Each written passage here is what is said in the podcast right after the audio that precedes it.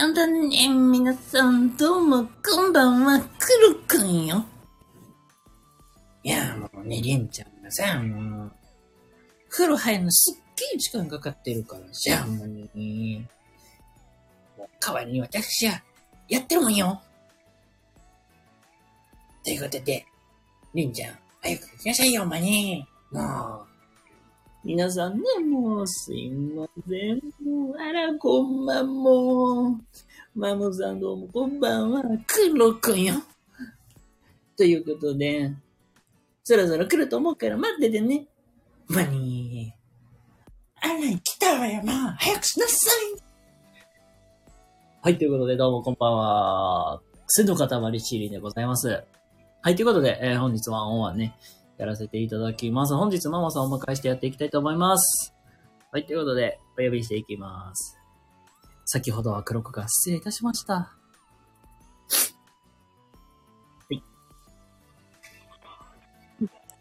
はい、こんばんは。おあ、こんばんも、こんばんは、お願いします。願いします。お久しぶりですね。だいぶお久しぶりです。久しぶりですね。そして、シーリーさん、こんなキャラでしたっけ？えー、黒子っていうのがいましてね、もう、はい。数年前から、あの、スタイフではちょこちょこと登場している、謎キャラクターでして、あ、なるほど。はい。時々出てきますので、お、以後お見知りおきを。かしこまりました。なんか、マモさん周辺にいるちょっとモノマネする人の声に似てるななんて思っちゃいました。え えー、まあ、なんかいろいろとお話聞いていきたい。はい、よろしくお願いしお願います。します。ということで、えー、本日のワンオンワンゲストでマモさんをお迎えしまして、えー、お送りしていきたいと思います。ということでね、あのー、先に、まあ、初見さんの方もいらっしゃるかと思いますので、軽く自己紹介の方だけ、えっ、と、お願いしてもよろしいでしょうか。はい。えー、あなたと私のママチャンネルのマモと申します。えっ、と、スタンド FM は始めて3年、えー、学びの中からの気づき、ゆるりと自然体でお送りいたしますという形で、えーほぼ毎日配信をしております。まあ、これといって、あのーテーマ決めてやるっていうことはしないんですけどね、自分の時は。うん。コラボをするときとかは割と、あの、話題を決めてやったりとか、で、シンリーさんにもね、何回かコラボをね、させていただいて、占いをししたりとか、うんお仕事の話したりとか、いろいろね、うん交流させていただいてます。で、今回は久しぶりのコラボになるので、どんなお話になるかなとは思うんですけど、まあ、ゆるっとよろしくお願いします。はい、お願いします。いつぶりかな？半年ぶりとか？そうですね。こうね、間が空いたなっていうのはすごい覚えてて。私前にコラボした時ね、スタバから話してた気がする。あ、確かそうです、そうです。そんなめっちゃ覚えてるのは、スタバからお送りしてたっていうのを覚えてて。あ雨が降ってた横浜のスタバで、私ね、多分、あの、セミナーとか受けた帰りだったんですよね。あー。はいはいはいはい。なるほど。そんな感じでしたね。そうそう、本当そうだそう、本当スタバの、スタバの中からお送りしてるっていう感じで、実際やらす、一緒にやったなっていうのが最後かなっていう感じで、そうですね。記憶ねそこが。えー時間も空きまして、まあ半年、もう言うたらもう気づいたらね、もう2023年も終わるやんとよ、そうですよ。っていう時期で、まあなんかじゃ、まあなんか話す内容としてはなんか2023年の、まあ、振り返りというか、なんとやらか、まあなんかそう、ですね。そういうのしていきながらね、いいですね。2024年なんかこんなんやっていきたいなっていうはい。話もできたらなと思いまして。はい。あ、スノッピーさん、あ、推しのマモ様が、とありがとうございます。今ねあースタイフのチケットイベント中だからね、あの、スノッピーさんにも、あの、押していただいてるんですけど、はい今日はあの、シーリーさんのところにお邪魔しております。はい。よろしくお願いします。全然気づかんかった。そんなイベントあるんだ。全然見てない。タイフさんも3ヶ月ぶりぐらいですよ。あ、あありがとうございます。ありがとうございます。トピーさんありがとうございます。ありがとうございます。え、こんなとこで、え、こんなとこでいいのかなほんまに、まあ。えー、ありがとうございます。初めて。くす玉初めてなんですよ。あ、本当ですか？クワクワって。クワックワありがとうございます。クワックワと。さてさて、2023年、も2023年ね。行くとねいろんなことある。う様々ありましたし、はい。海外結構行かれてるなってイメージもあったんですけど、ああ、そうですね。ママさんはかなり、今年は、えっ、と、4月に、うん。えータイに行きまして、4月にタイ？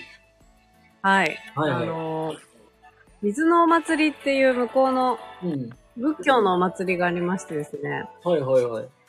モンクラーンの。あのーそのイベントに参加しさせてもらったのと、うんうん。ですね。あと、この間ですね、10月下旬にハワイに行ってきました。10月下旬に。ハワイ？はい。はい。あの、あれか、アロハシャツ着たのワイハの、あの、ハワイですか？はい、あの、そうそうそう。アロハってあの、親指と小指を立ててね、フリフリしてました。あー、へえー。へええ、年間どれくらい行くんですか？海外旅行って。年間いや、なでも今年はね、初めてですよ。だってコロナで行けなかったし、うん。本当に5年ぶりぐらいですね、私も。海外行ったの。まあ確かにね、なんかもう、海外出るってなったら PCR 検査も何度もしていて、が結構なんだろう、日本に入るときでさえ結構厳しかったりとかしますもんね。その、そうなんですよ去年とかに。まだね、そう、今年の、その4月に行ったタイの時は、うん。あの、出国の時は割と緩かったんですけど、はいはい。向こうに入国してから、その、ちゃんと、戻ってくる時か。帰国の時が厳しかったんですね。うーん。ちゃんと向こうのタイの病院を予約して、PCR 検査して、で証明書もらって帰ってきました。あー、まあそうなると結構病院の予約取るのも大変だし、そう、何かが何までね、初めてだったんで、うん。病院関連は全くわからなかったんですけど、でも現地で、やっぱり日本人が使う病院があって、うん。まあ、病院に行くとほとんどが日本人でね、そこでやっと日本語が喋れたりしてましたね。わかるわ。ほんまに、なんか、日本語使えねえっていうところで、英語オンリーで話さなきゃいけなかったりとか。ねそいや、と、僕も、だからう。はい。学生の時に台湾行ってきて、あ、台湾行ったんですか？はい。今度マモさん行くんですよ、来年。あ、そうなんですか？台湾事情教えてほしい。え、台湾事情は、けどね、めっちゃ親日っていうのはもう確かで、うんあ、そうなんですね。ぼ僕が行ったのって、なんか個人で旅行で行ったっていうよりは、学校の授業って言って行ったんですよ。あ、授業だったんだ。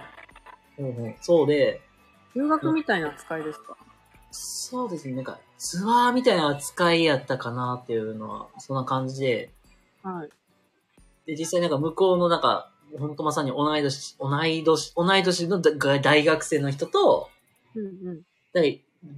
で、さらーって回ってきたりしてたんですよ。ああ、そうなんですね。楽楽しそう。学生の時って、なんか、両手話で楽しめるからね。参考もできるし、う。うん。人の輪も広げやすいですよね。ああ、なんか異文化こ交流っていうところもあるし、まあ、うんまあ、プライベートで、まあ、観光もできるし。そうですね。あ、スノピーさんが音楽ライブばかり行ってましたと。ビベビーメタル、バンドメイド、ラウドネスのライブと、ムッドフェス、サマーソニックと、そう、スノーピーさんもね、あの、イギリスに、あの、ベビーメタル追っかけに行ったりしてるんですよ。ああ。すベビーメタルすごいなんか、有名になりましたよねって、本当に、海外で。ね。ですよね。日本というよりは結構海外で結構活躍してるなってイメージが強いから。うんメタルだからじゃないですか。ああ、まあ確かにね、音楽のジャンル的にもそうですし。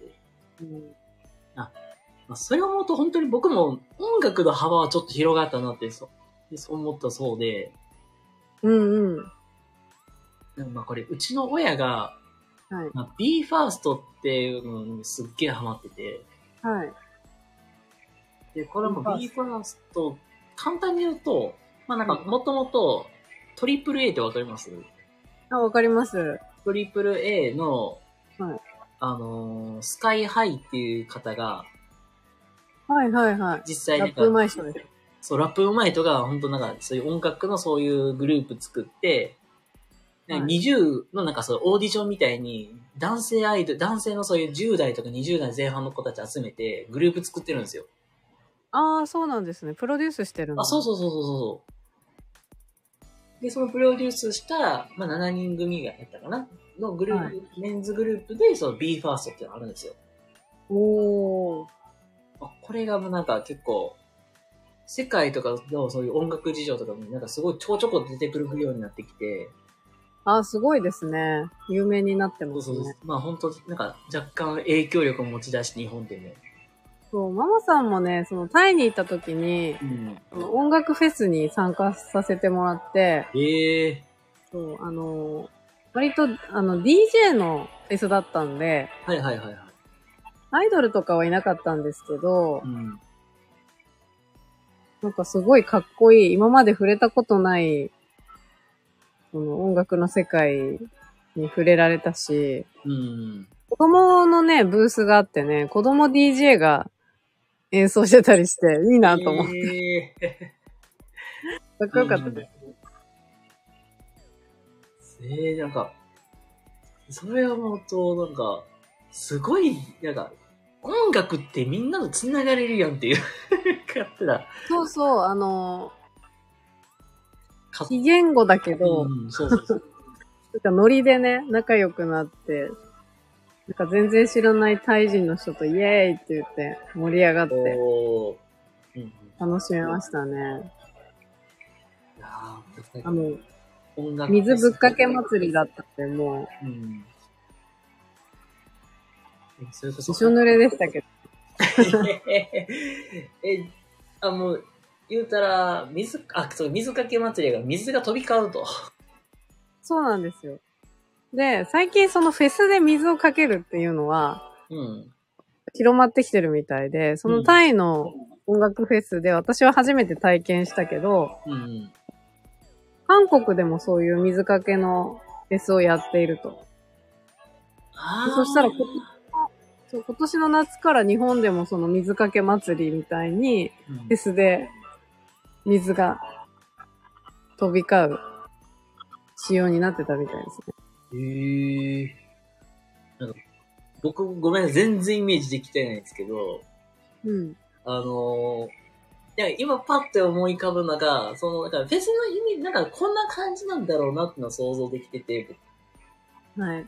なんか言うたら、みんなでわーってなんか、盛り上がって、なんかタオルがなんかブンブン振り回しながらノリノリの状態なのかなーっていうのはフェスとして想像ができてて、あそうですね。フェそこスはそういうものですね。で、そこにプラス、なんか、USJ とか、であ、そうそうそうそう、そんな感じ。ディズニーとかの、あの、放水、放水イベントがプラスされた感じですね。なるほど。いや、確かに、暑い時期にそれしたら絶対盛り上がるわ。そうで、ちゃんとなんかこう、温度が下がるから、うん。あの、熱中症対策にもなるなと思いましたね。ああ、わかる。だから、ほんとなんか、普通のフェスやったらなんかガンガンなんか熱気が上がってくるから、ぜそう確かに熱中症で倒れる人とか出てくるよなと思って。結構ニュースになったりするからね。お水はいいですよね。楽しいし、みんな笑顔になれるしね。うん、まほんと、非日常感みたいな味わえるからね、そこから。いや、ほんとそうでしたね。なんかモデルさんみたいな人たくさんいたし、うんうん。いや、異空間でしたね。ねはい。あの、全国の、えーフェス関係者様。はい。あの、水かけ入れて、ほんまに、夏場のフェスは。絶対行き上がるから、間違いないから。かけましょう。間違いない。もっといっぱいやるべき。はい。こんなとこから世界に拡散できるか、日本に拡散できるかわかりませんけども。いや、シーリンさんの発信力を持てばね、余裕です。けど。シーリンさんのそのフォロワーさんってどういう方がいらっしゃるんですか？えーっと、フォロワーさんのか割合どうだろう？どちらかっていうとうん、20代、30代ぐらいの人が、まあ、多うん。多いかなっていうところかなって。そうなんですね。バランスがいいですね。同世代ぐらい？同世代とか。から、まあ、年が、まあ、下の子が多かったりかな。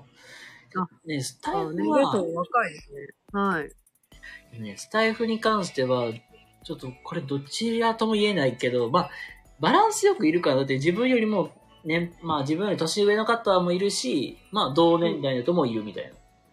うん。バランス的にはほんま、まに五分五分であったりとか、イベントつながりでつながってる人も、方が多かったりって感じです。あ、イベントってどんなですか？あの、えーと、フェスですか？スタイフのフェス2023年で言うと、あ、なんかよくあるよ、はいスタイフェスとか、あと、MSD とかあるじゃないですか。はい、あります、ね。マルゲインフェスとかいろいろあるありますけども、僕そっちのそっち系よりは、はい。あのー片岡すみらさんっていう、まあそういはいう実業家、起業家さんがいらっしゃってて、その方がまあ企画してる、うん毎年4月にやってるスタイ、スタイ F 感謝祭にっていうのにはい。参加してて、そこで繋がってたりするんですよ。ああ、そうなんですね。じゃあ割とビジネス系のネットワークなんだ。ビジネス系のネットワークの中でも、なんかそういう比較的になんか、みんなでなんか発信して盛り上げていきましょうみたいなとこが多かったりとか、まあ、楽しみながらうん。発信も頑張ろうって感じそうそうそう、ですね。そんな感じだったり、えーいいな。あと今年結構ね、いろんな方と繋がっていったんで、それこそ、いや、結構コラボされてましたよね。はい。そうなんです。一番大きかったのは、うんえっと、シカヘルさんっていう方がいらっしゃって、ああ、はいはい。で、この前のそうそう、この前の、ゴリアスさんとのコラボで、もうそうなんですけど、はそのお二方がやってる、はい。まあ、ワイがゴリゴリゴリアズーっていう、はい。げ毎週月曜日の、まあ、9時ぐらいからやってる、そういう、まあ、番組があって、それに2週連続呼ばれたっていうのが一番大きくて、おー、すごい。だいぶ広がったんじゃないですか。まあ、そこでだいぶ繋がって広がっていったっていうのもありますね。えー、楽しいですね。なんかリアルオフ会とかないんですか？あーリアルオフ会は、今年は、まあ、参加してないですね。ああ、そうなんだ。で来年まあ、あそれにもし呼ばれたら考えますっていうぐらいで。でも関西方面でもね、あの、結構、あの、やられてる方もいるんじゃないかなと思うし。こう多いと思います。ね。あ、ツノピーさんもシカヘルさん、ゴリアスさん知っとるでって。ああ、いや、本当あの方たち、本当す、面白いっちゃ面白いね、本当そうですね。いろんなことやってますよね。私もあの、直接お話ししたことはないんですけど、うん。ライフでの活動をよく目にするので、うん。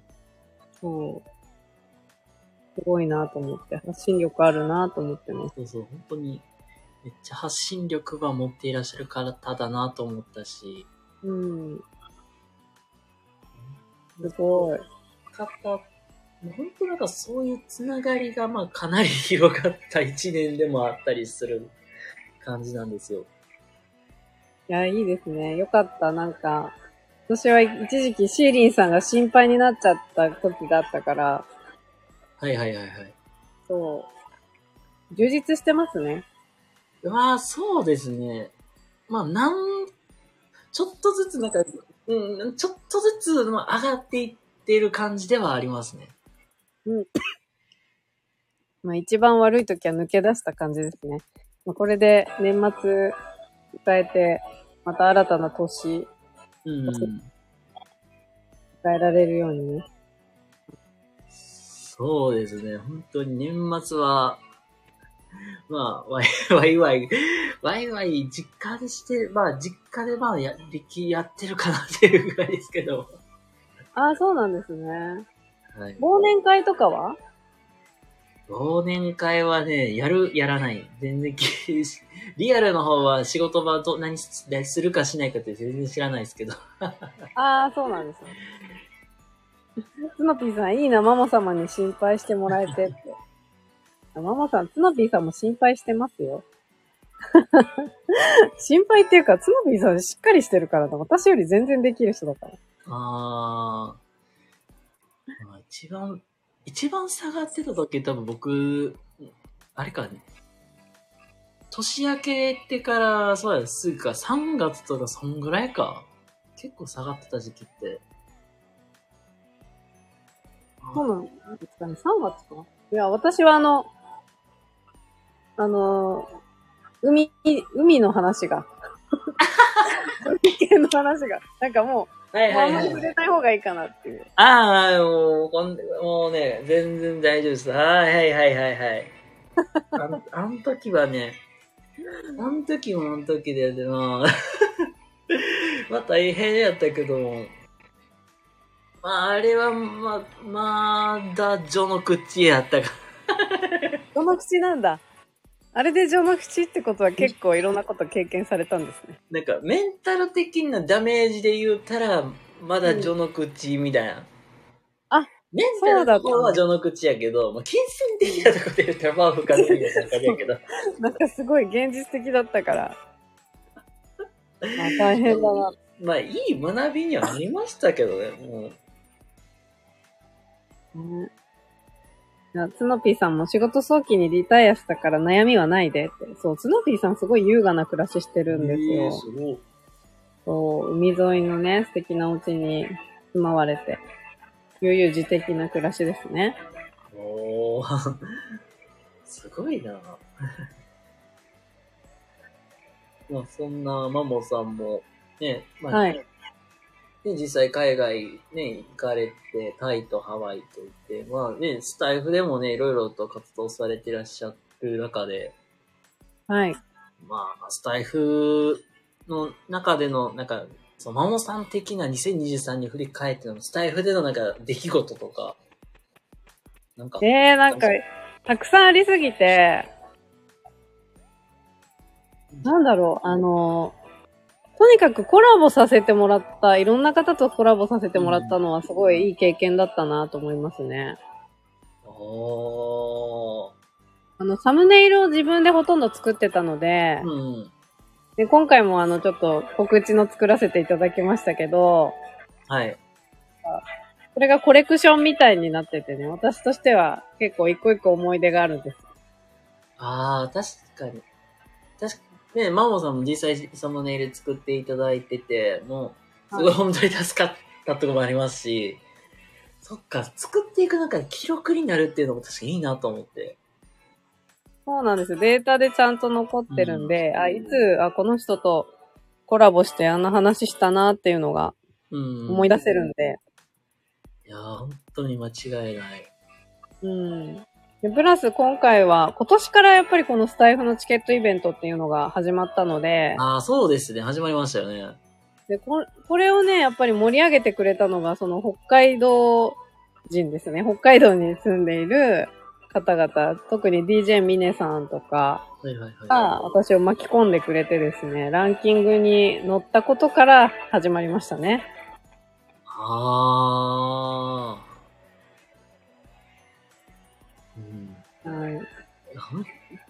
確かに結構イベントに参加してるっていうのもあったんで、そのそれこそ、まあ大きな例で言ったらそのチケットイベントはい。にも参加して、ランキングに上位に乗るぐらい、すかなりね、いいとこまで行ってたっていうのもありましたしね。そうですね。今回も実はもう初日でチケット100枚ゲットしましたので、今度スタイフのオリジナルグッズ T シャツが手に入るんですよ。えー、すごい。そう、マモさん欲しかったの、あの T シャツ。最初、あの T シャツはですね、トップ3だったかな？しか手に入らない貴重なグッズだったんですよ。うん。そうだからちょっと憧れてました。あー。で今回はトップ3じゃなくて、これなんか何枚達成した人に行くみたいな。そうです。100枚達成で、オリジナルグッズセットをプレゼントになってるので、あ、そうなんですね。はい毎回少しずつ変わってますね。あ、ちょっと条件が変わっていってるんですね。そうなんです。あ、ツノピーさん、やばい、まだチケットを捧げてないやつ。いつもありがとうございます。でも、この間ね、ツノピーさんは、100万円使ったばっかりだって言ってたんで、おおまあ、すげえ。すげえ。これね。ね経費がかかったみたいですよ。わお。そうで、じゃあ、やまあ、いねろいろイベントでね、出ていらっしゃったりコラボしていく中で、はい。うん一番なんだろう。この人と話してよかったな。逆、まあ言うたら逆に、いや、このシーリーさん絶対この人と話した方がいいよみたいな人っていいたりしますか？ああ、どうだろう。なんか、シーリンさん。あ、でも、ママさんはね、あの、よくコラボしてる人たちが、川口社長とうん。恋愛科学者ミシュキンさんうん、で、で、あの、二人の恋愛トークバラエティの番組にね、あの、うん呼ばれたりしてたので、うん。あの二人は話してみたら面白いんじゃないかなと思いますね。ああ。川口社長さんとミシュキンさんと。はい。ミシュキンさんとはですね、来年1月20日に、えっ、と、菅野恵里さんという方主催の、うん。えっ、と、夜の座談会というね、ちょっと大人な話の座談会にも一緒に登壇させていただくことになってるので、はいはいはいはい。また、あの、絡みがあるなと、楽しみにしているんですけど、うん。はい、あれか、インスタライブで告、ね、話されてたあの内容でしたっけ？あ、そうです。菅野恵里さんのね、インスタライブでお話しさせていただきましたけど、心と体のこととかね、うん。やっぱり夜夜のことなので、多分座談会ではかなり赤裸々なトークになると思うんですけど、興味がございましたらぜひ、また詳しくは、あの、応募フォームができたら告知すると思いますので、はいはいはい。に。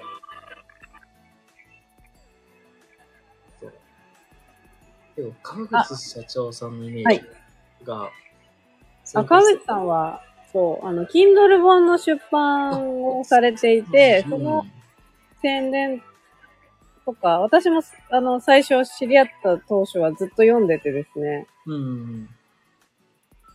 そう出版もどんどんされてて、うん。恋バナのチャンネルの方では、ね、あの恋愛話とか、ちょっと下ネタチックなことも話してて面白いので、ええまあ、多分あの、ビジネス的な真面目な話もできるし、うん。そういうちょっと砕けた話も対応してくれるのがその二人かなと思いますよ、男性だとね。あー、なるほど。はい。あ、スノピーさん、倉庫代わりの家を空にしたら業者から100万円請求されたっていう。ええ 桁が、桁が。桁がね。そうそんなこともありますね。桁が。すごい。すごいですね。もうなんか、桁が違いすぎて。ちょっと、言葉に言えない。ラーラーラー、ラーラーです。ええまあね、この、つのぴーさんの、この、まあ、100万円請求されたっていう出来事もあり、まあね、2023年いろいろと出来事があり、僕も、僕も、私自身も先、先に被害にあったりとか、ありましたけども。ももさんもね、実はあったんですよ、今年。お金絡みで。そう、あの、お、はいはい。大変だったんです。一回ちょっと、なんか法的手段を取られそうになったりとかして、うん。こちらが提出したその、規約みたいなのも破棄されちゃったりとか、うん。なんか、最初は、そのお互いのビジネスとか、ね、あの活動を広めるためにとか良くしていくためにって出会ったのに、なんか後々そのお金絡みで、嫌な感じになっちゃうっていうのが2件続いたんで、ええうん。そう、だからちょっとね、まあし支払いはね、全部終わったし、一つはあの、和解してお金かからなかったんで済んだんですけど、うん。でもなんか結局こちらの責任ですみたいな感じで終わっちゃったからすごい後味悪かったなと思って。あはい、でも反省ですね、これは。なんか安易に、やっぱり契契約しちゃいけない。あ。あ、それは思った。で、契約書を書く前にきちんと読む。ほんまに。その場では判を押さない。ですね。なんか、えっと、待って、いつ、いつあげあ、じゃあ、来週、そうそう、来週の僕の収録にあげる内容とか、まさ、まさに、なんかそれとほんま近しい部分があって、ああ、そうだったんですね。まあ、まあ、ざっくり内容言うと、あんまり人信じすぎんなよっていうとこと、ああ、ほんとそうですよ。きっちり調べようね、みたいな。そうそうそう。やっぱりね、あの、営業マンというかね、口うまい人はいくらでもいるから、うん、そうそうそうでどんなサービス内容なのかとかもね、そう。うん。ちゃんと知る必要があるし、まあ、ほんまそね、そのサービスにちゃんと見合った価格なのかっていうね。私もものすごい高い請求だったから、最初は。う。うん。いや、びっくりしますよ。いやー本当になんか、その場で判を押しちゃダメだなと思ったの、本当思って、で、帰、で、まあ言ったら、判押して、帰り道に、はい。いろいろ考えたわけなんですよ。いきノリと勢いでやっちゃったから。そう、その場のね、その、その人の雰囲気とか、始まったよ、みたいな。そうそうそう、その雰囲気とかね。いいとかって思ってるんだけどう、んよくよく冷静になるとね、いやこれまずかったなとかありますよね。そうそうそう、本当ああ、まずかったなって、やっちまったな、俺思いっきりやっちまったけど、大丈夫かなとか、で、もう帰る、まあ、どんどんどんどん家に近づくにつれて、うん。まあ、ピンってか思ったのが、待てよ。この、まあ、関係が逆に悪くなった時、うん、うん。気まずねみたいな。そうですよね。絶対気まずいよな、みたいな。そう、それあるんですよ。で、その場で押しちゃったし、みたいな。結構ね、あの、一緒にその、契約に関わってる人がね、密な関係性だと余計にね、うん。後の関係性にも響いてくるから、そうそうそうそうそうそう。ねまあ、ツノピーさんが必ず持ち帰ることを検討する時間は必要ですと。ね会社単位だと自己判断できないから必ず持ち帰り検討しますよって。いや、本当に、うん僕は、その、まさに、まあ、個人でやったからっていうのもあんねんけど、はい。あの、まあ、よくある手法で、うん。まあ、すぐに判断してくださいっていう。ああ、もう即決ね。即断即決みたいな。に、まあ、今日中に出さないと、うんもうそれはもう OK にならへんみたいな。ていう。それは心理的誤差だよね。そうそうそう。それも、よくよく思ったら心理的に、その、相手焦らすみたいなそう。それもテクニックですよねと。ころで、でよって、かつ、まあ、そもそもよくよく考えたら、うんあのー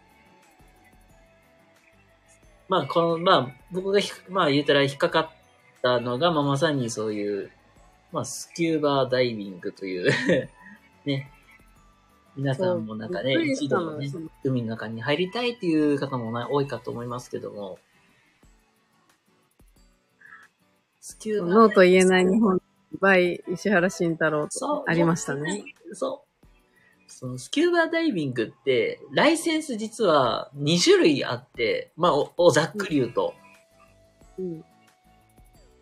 まあ、まあ、もっともっと言っていくと、例えば、あの、海猿とかの、あの、潜水士さんとかって、はい。あれ今言った潜水士資格みたいなのがあるんですよ。まだレスキュー、レスキュー資格みたいな。はい。で逆になんか、海のそういうカメラマンさんとかが取る、持つ、そういうライセンスとまた持って、さまざま結構いろいろ種類あって、うん一般的になんか、その、浅瀬で潜る用のライセンスと、あ、スノーピーさん潜水士持ってるんだ。ちょっと深めの海にお潜る用のライセンスと、うんうんうん。で、まあ、違うんですね。主に二つあるん、なんかその二つを一般的に取る人が多いっていう。うんうん。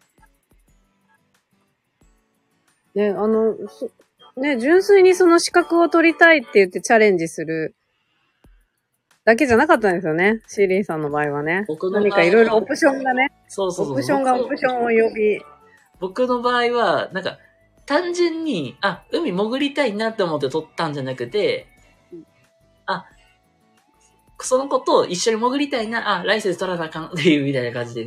まあ、ゆ要する要するに、もう、恋愛感情が入ってる状態？別になんか、潜るとか、はいそんな興味なくなくて、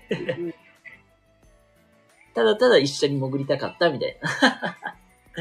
いやー、それはね、すごい純粋な気持ちをね、ね、利用した、ほんと詐欺だなと思って。で、その、シーリンさんが言ってた業者をね、私検索したらちゃんと出てきましたからね。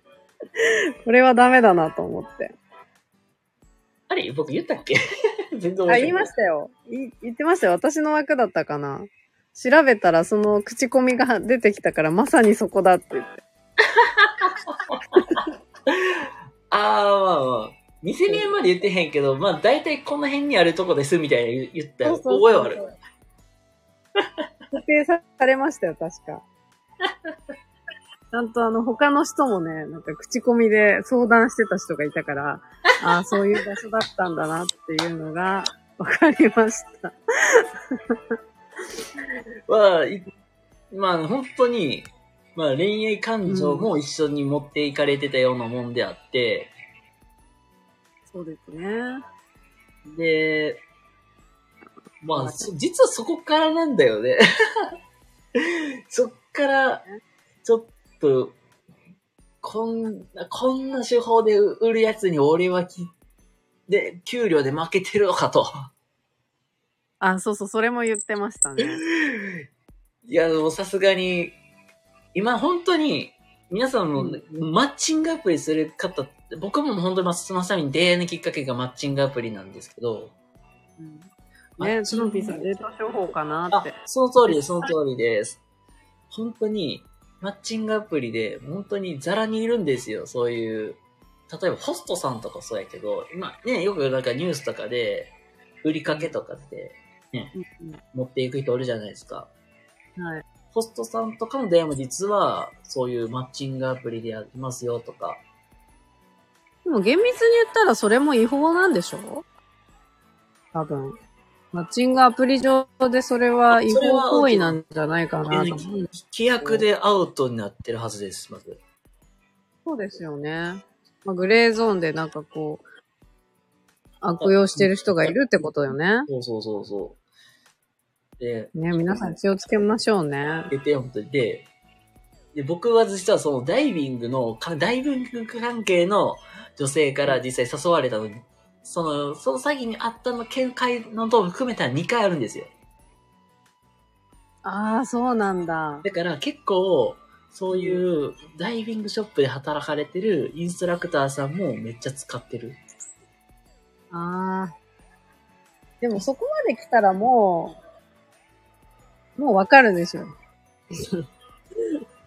もうね、もうなんか、あ、この人病院にめっちゃ店誘ってくるやんみたいなのいるし、もうなんか使ってる目的が違いますよね。全然違う。ねえ。だから、なんかそのあたりも多分、引っかからないような、うん。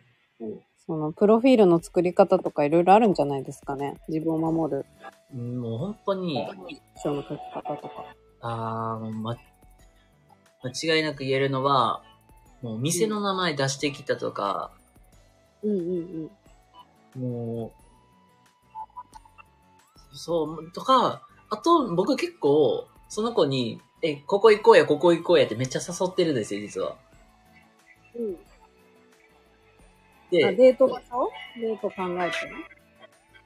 そう。で、そ、まあ、ここ行こうよ、誘っても、なんか、まあ、すまあ、お互いし、まあ仕事あるから仕方ない部分もあるけど、なんとなく、なんか僕の頼み全然聞いてくれへんな思った時点で、あ、これはあかんなって思った方がいいと思ったりし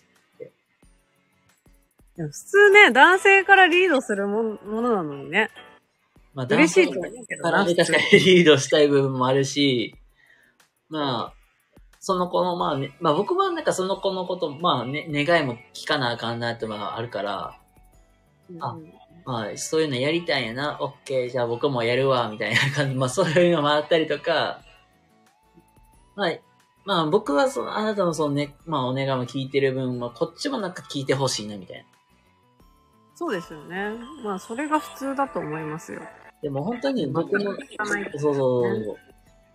なんかその僕の願いが聞いてくれないと思った時点で多分そういう商売目的だろうなと。そうですね。相手のこと考えてないってことはそうそう。ね。自分の利益だけだもんね。そう。そうそう。ダイビングはね、そういうめちゃかかるんよ。140、50万するんですよ。全一式揃えるってなると。ねその額をね、払えって言われてたんですよね。言われましたよ。もうだからめっちゃ、言われたよ。心配になっちゃって大丈夫かなと。絶対に、絶対に揃えた方が上手くなるからって。でめっちゃ押してくるわけよ。いや、待ってと。140万ってふざけんなって、軽自動車1台買えるやんっていう値段っすよ。そんな気軽に、はい、じゃあ、みたいに。決められないよ。言えるわけないやんって。で、そもそも、その、年にさ、まあ、例えば僕とかってそんな趣味でやるってつもりはないし、はいまあ、それ、まあ、それを思ったら、例えば2、3ヶ月に1回ペースで、そういうのか、そういうのを。使うとしても、ねレンタルで十分やって話よ。そんな元取るまで何年かかんねんって話よ。そうですよ。恐ろしい。それを平気で他人に言うからね。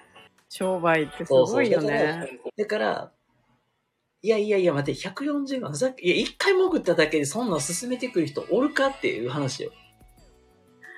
そうですよね。おかしいおかしい。っていうとこで、これおかしいなっていう連続ももう、もう、タタタタタタって出てきて。で、で、そこれがもう、それがね、あの、もうちょっと裏話をしていくと、はい。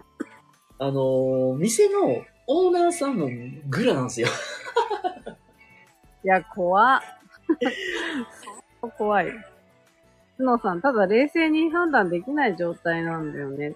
ねもうその時点でさ、シーリンさんは好きになってたわけじゃない。まあ、そうですね。そうもう惹かれて、まあ、惹かれて好きになってたわけやから、まあ、そのまま、まあ、いいし、まあ、一回やろうか、みたいな感じで行ったけど、もうさすがに、機材買いましょうやっていうとこまで来た時点で、ちょっとそこで、そう、寒気がして、あ、この、え、え、うんこの人真面目に言ってるって。いや、怖いね。でもここはちょっとガンとしてちょっと断らなあかんなってって思って、断るには断ったけど、いやいやいや、待てと。え、お財布事情までこんな聞く人っているのって、僕もなんか人生でうん。初めてなんですよ。人のお財布事情まで聞く女性って。いや、怖いよね。うん、だってそ、そこは込み入った話だからさ、ね、親密になって、その将来的にその結婚とかを考え始めて、じゃあ一緒に生計を共にする時の話だよね。いや、本当に。あなた、変えるのっていう話じゃないからね。おかしい。だから、だから気持ちだけで なんとか乗り切ろうっていうのもまずおかしいしなと思って。そうですよね。うん、そう、立ち止まる勇気が必要なんよ。いや、ほんとそう。そう、急にブレーキを踏むというか、一旦冷静に見る目みたいな。おい、ちょっと待って、グッてそのリードを引っ張るみたいな。まあ、なんかサイドブレーキグッて引くみたいなね。そう。そういうのは本当すごい大事だなと思ったし、まあ、まあ、な なんていうかな。本当そういうお金のなんかそういうの、まあなんか本当にとりあえず、相手のフィールドに立っちゃダメだなと思った。そうですね。思うツボというかね。本当になんか商売してる人ってそれしか目的がないから、そうそう。なんかうん、ね、あの自分のペースに巻き込んじゃえばこっちのもんで、もうどんどんね、進めてくるからね。そううん、そうそうそう。本当に。商売。だから、まあ、これを、まあ、これが、まあ、きっかけで、うわこんな悪どい商売するやつがあるんか、みたいな。うわこいつらに俺は今、そんな負けたくねえなっていう欲が出てきたわけで。うんうん。あ、角さん、絵画買わせるとか、標本買わせるとか、いろいろなパターンがある。そうですね。で、最近はさ、まあこういうネットワークとかも、SNS とかでこうじ自己発信して、で、その発信力で、例えば、ね、自分で、そのノウハウ、その情報の商材を売るとかさ、うん。自分の才能ね、アートとかも、そのグッズとかも作って売るとかっていうのが普通の世の中になってきてて、うんでもその中でも、そのちゃんと純粋な自分の幸せを求めてる人もいるわけじゃないですか。うん、確かに。マーマーケティングとその人の心理って、どうしてもこう、合わさってて、しかも緻密に計算されて、その売り上げが立ってたりするから、うんね、なんかその、本当に好きな人を見つけて、ね、あの、愛を育んでみたいなね、恋愛をするために、ね、もっとなんか自然な環境が必要だなと思うし、うんだからその中でもマッチングアプリって安全だと思ってたけど、逆にそれをね、あの、逆手にとって営業してる人もいるから、うんね、やっぱり見極める力は人それぞれ必要だなと思いますけどね。本当に、難しい世の中だね。まあ見極める力もそうだし、うん。うん、まあ、本当にそういうなんか、うーん、これ勉強しろっていうわけでもないし、うんうんうん。まあ、勉、まあなんかちょっと知識あったら、あ、これちょっと詐欺やなとかすぐ分かったりするけど、うんまあ、僕みたいに結構突っ走るバカもいると思うので、もうそうなるとやっぱり周りの力ってすっげえ大事と思って。そうですね。もしかしたら僕、もうそんな気づかずに、もし、だだ、だだだだだだ、その、ど、ど、ど、どぶ、どの縄にはまってたかもしれないんで。いやーなんか、ちょっと冷静に、ね、俯瞰で見るって大事ですね。本当にそれは思いました。うん。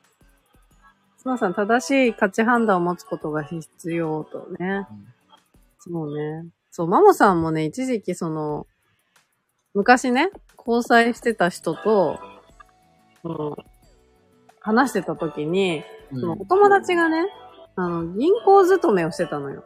はいはいはい。銀行勤めをしてて、うんうん。あの、投資信託の話を持ちかけてきたの。はあ、うん。で、その時私の彼氏は年上でお金も持ってたから、うん。なんか営業したいみたいなこと言われたんだけど、うんいくら友達でもさ、話ぐらいは聞いてもいいけど、ちょっとなんか契約を取ろうとされるのがちょっと嫌だったの。あんまあお互いプラスになればいいけど、うん。なんかその身内に働きかけてきたのがちょっとだけ勘に触ったことがありましたね。ああ。どうし、たし、なんか、なん、まあ、微妙なとこですもんね、なんか。本人がなんかやりたいって言って話聞きたいんだったら全然いいんだけどう、ん。その友達の方から営業かけたいっていう話だったから、はいはいはい。なんかちょっと嫌だったね、その時は。あ確かに、相手興味、興味もないのに、なんかそもそもそこに営業かけるって。そうなんですよね。うーん、なんか、100%あなたの時間無駄じゃねえと思って。まだそうですよねね、なんか、とりあえず、電話なんなりとかいろんな人にして、はい。テレアポして、で、それで、まあ、なんか、うん、地道になんかアポ取っていくっていうのならわかるにしても、なんか知り合いに興味もないのにね、振るのもど どうなんかなとは思って。だからなんか学生時代とかって結構純粋にこう友達同士っていられるけど、大人になった途端に、なんかちゃんとこう、ずっと付き合える人かどうかって分かってくるよね。なんかそういう部分でも。うん。倫理観とか、その人の価値観とか、仕事に対する考えとかね。うんなんか利益になれば誰でもいいやっていうタイプと、ねちゃんときっちりその仕事に対しても真面目に真摯に向き合ってる人もいるし、うん。うん、結構人間性が出ますよね。仕事にもね、恋愛にもね。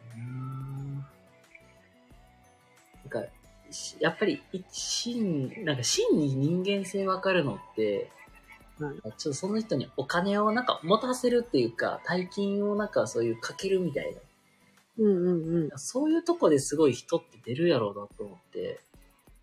うん。いやーそうです動く瞬ね。間みたいな。ほんと。いや、だからこういうチケットイベントとかもそうですよ。うん。まあ、私自身もね、そのチケット投げたりするけど、応援する意味で。だからそう、応援したいから投げるわけじゃない。うん。で、なんかそれに別に見返りは求めてない。ね。あー。うん。で、そう考えると、その今まで投げてもらったギフトの数とか、そのポイント数とかを見ると、あこれだけこう、信頼というかね、応援してくれてる気持ちがあるんだなっていうのはすごい嬉しく思うし、うん。本当にありがたいことだなって常々思いますね。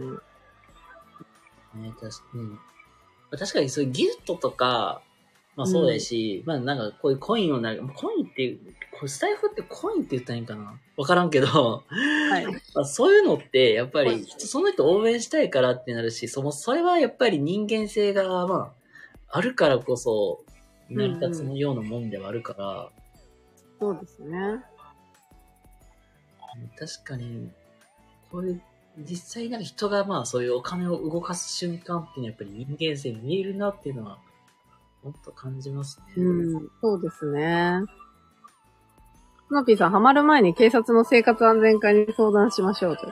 そういう営業は儲かることしか話さず、リスクは説明しない。そうですよね。本当に、その儲かることって、その人の利益だからね。いい全話然関係ないんだよね、こっちはね。いい話だけはするけど、悪い話ってしないもんね、そういうのって。なんですよ全部ポジティブにうん言うから、そう。本当にそうなのって、ちょっと、半信半疑でいることは大事ですよね。まあ、まあ、ちょっとそれ、まあ、つながりになりますけど、本当この2023年って、まあ、そういう、引っかかったから始まり、まあ、なんか、やっぱりちょっとキャリアアップしたいなっていう気持ちも出てきて、けど、なかなか難しいなっていうのを、まあ、なんか続いて、なんか、なんていうか、そういう、まあ、波が結構あったんですけど、はい。まあ、そうやってちょっとちょこちょこ出てきたのは、うん、副業関係？あ、副業ね。僕、なんかそういう副業、まあなんか実際やってみませんかっていうのをね、今年2回受けたんですよ。え、何系ですか？言ったら、一つは、とまあ、両方ともウェブ系？あー、ウェライティンブ。系、ライティング、SNS 運用みたいな。あでもそのあたりは、安全そうじゃないですか。ちゃんと、給料入りそうなシステムだけど。まあ一応、なんかもともとまあ、結構、その営業受け、営業っていうかそういう話聞いた人も、もともとまあ僕も同じような業界出身の人で、ああ、じゃあ、分かってるんですね。で、なんか、そうそう、うんなんとなく、あ、なんか、なんか気持ちとかもわかるし、うんうんなん。か分かっていただいたりとか、あうんあ、まあ、ありますよね、みたいなとこしていく中でうん、まあ、実際になんか、その人に会って、うん。まあそういうやり方教えてもらえませんか？みたいな。うんうんうん。けどなんか、よ、まあ一応なんか、いざ蓋を開けてみたら、その人のフォロワーの数ってそこまで、え？え、え、あれ？そこまでじゃなかったんだ。そこまで、えインフルエンサーみたいにそんな多くないやんみたいな。ああ、じゃあその人もどこからか委託されてたりするんじゃないですか？だからなんか、なんか、プって思ったんが、え、これうん。マルチ？みたいな。あ一人紹介することになんかあ、紹介何ぼか、したら何かね。みたいなのいいんかなとか思って、一瞬、え、これぜ、これなんか絶対、え、え、これ、え、マジ？マジ？言ってる？って、その人こ、あんまり信用し、しきれんなねみたいになって。そう、それね、大元が見えないっていうのは怖いですね。そうそう。そこで、ちょっと待ってって。まあ、けどもう、正味、なんか、今ならいろんな稼ぎ方あるしなと思って。あ、そうそう、ツノピーさん、結局やり方を受講するのにお金がかかる系。そう、あの、お仕事を探してるときに大事なのは、うんその費用がかからないってことですよ。そうあの、お給料をもらえる仕事を探してるのに、その途中でこちらが支払う何かがあってはいけないと思うんですよ。なんか、例えば、僕、まあなんか、まあこれも来年、なんかそういうのチャレンジしてみたいなっていうのが、はいコーチング？ああ、コーチング。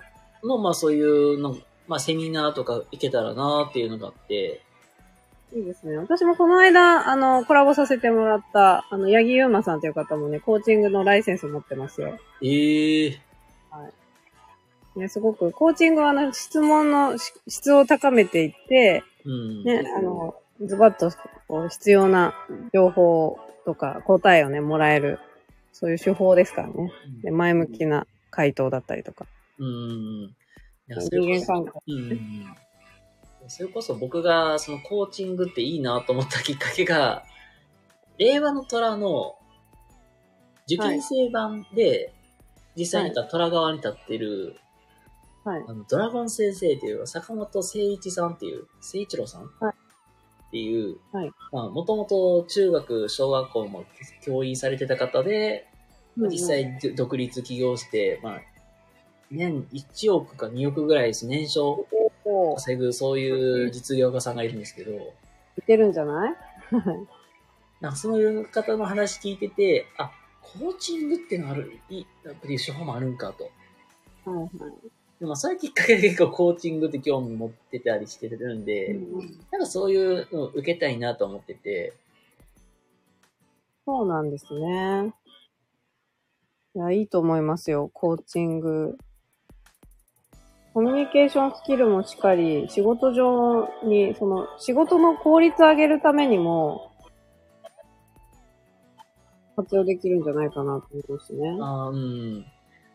絶対なんか、自分がまあいろんなお客さんとも話するときもそうやし、こうはいコーチングってまあ幅広いなと思って、それこそまあ、今の仕事を続けるにしても辞めるにしても、まあ、子供とまあ保護者との間でも使えるだろうし、うん。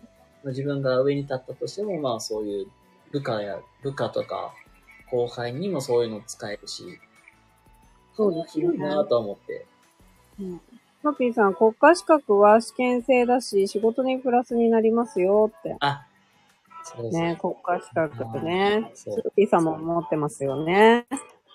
なんかそれこそ国家資格で言ったら、キャリアコンサルタント？ああ、キャリアコンサルタントね、私も憧れました。で女性でも何名か知ってるんですけど、うんやっぱりかっこいいよね。私もやってみたいなと思うし。それこそ、まあ僕がまあ今後目指していく方向としてそっちが近くて、はい。で実際キャリアコンサルタントの資格を使って仕事してる方とかもスタイフの中にいらっしゃって、あお話聞いてるんですね。実際、なんか実際ではコラボでお話聞いてるんですよ、実はこんな形で。ああ、なるほど。じゃあもう情報収集はバッチリですね。でも全然なんか、どっちから行こうにしても、まあ、と資格を取りに行くのもありやなと思って。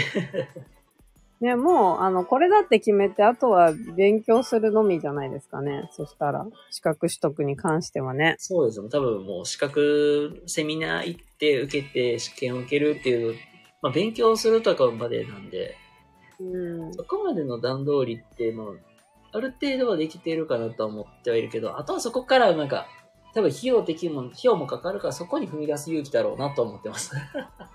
そうですね。いや、なんか、私自身も結構、その自分の収入をアップしたいなっていうのはずっと思ってて、うん、ああ、めっちゃわかる。うん。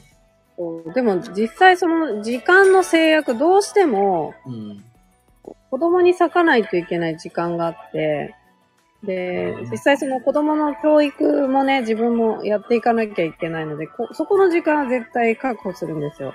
うん。で、あの、送迎の時間とかもあるし、それ以外で、じゃあ自分が何の仕事ができるかって言ったら、まあ今のそのお昼の固定で入ってる仕事プラス、やっぱりリモートでできる仕事と思って、で、そのリモートでできる仕事も私もいろいろその SNS 運用とかも実際やったんですよ。あの、キャンバ使えるから、うんキャンバで画像作って、それで、あの、拡散していくみたいなね。うん。ただそこも、あの、仕事内容は別に、あの、苦じゃなかったし、お金ももらえたんだけど、うん。でも効率が良くない。から、なんかこう、こうそう、時給制でもないんですよね、それは。なんか出来高制みたいな感じで、うんうん何枚でいくらみたいな価格だったから、うんこれはちょっと、ね、あの、本当にビビたるものだなと思って、ちゃんと、ね、あの、固定のお金がもらえるっていうのが絶対安心だから、うん。だからちゃんと私は教育の枠で試験を受けて、この間合格して、やっとあの1月からスタートしますね。ええ教育の枠で、え、どんな感じ系なんですか？ああ、これはちょっと大手企業の、あの、あ、採用してもらったので、ちょっと詳しいことは言えないんあーごめんなさい。です感謝結果、ごめんなさい。あんまり言えないですよね。ごめんなさい。よ。あ、いえいえ、大丈夫です。なるほど。確かに僕もキャンバで、確かに僕もね、会社のまあそういうインスタはちょこちょこ運用するんですよ。はい。めっちゃ効率悪いと思って、時間かかるんですよね。写真選んで、うん。加工していくけど、うん加工して、もうそれも時間かかるし、うん。で、そこから文章を打っていくってなったら、多分、通、なんか、普通になんかブログで載せる、例えばワード、 WordPress であったりとか、ノートとかアメブロとかで載せる分に関しては、ちょちょちょちょちょ、まあ写真もさ、もうこんな、本当はまあ1枚2枚ぐらいパパパって加工するだけで文章を打っていけば、うん。それくらいだったらもう多分もう2、30分でできるんですよ、普通に。うん。面白いわ。インスタってその分画像にすごい力入れないと伸びんかったりして。そうなんですよね。でその、なんかな、内容うん。この一つの画面にこう、スライド式に4枚5枚とかで画像を入れて、うんさらに文章作ってとか、タグ、タグ考えてとかやってると、うん。結構時間かかる割に、あの、ね、お給料は少ないというか、もっともらってもいいんじゃないかなと思う。うん。あ、つのぴーさん、さっきの潜水士も、えっ、と、国家資格、あと危険物整備士、宅建など持ってますよ。もうね、つのぴーさん、頭脳が違うんだよ。めっちゃ強いね。強い。めちゃめちゃ強い。え、宅建士持ってたらあれいけますよ。だから、そういう賃貸とか不動産とかの、そういうのもい活かせますからね。ね、不動産やっぱりいいですよね。当に。面白いと思う。絶対面白い。まあちょっとごめん、まあ戻っちゃうんですけど、まあ、初めのうちはね、もうなんか、ガバって、あ、結構反響が、まあ、ゼロ、ゼロから、まあ、ある程度のところまではガバって反応があるから、うん。おお、めっちゃ伸びてるやん、みたいな。うん、そのなんか伸び率とかね、あの、見るのも楽しいんですけどね。うん、そうそうそうそう。側のこう、やりがいですね、それはね。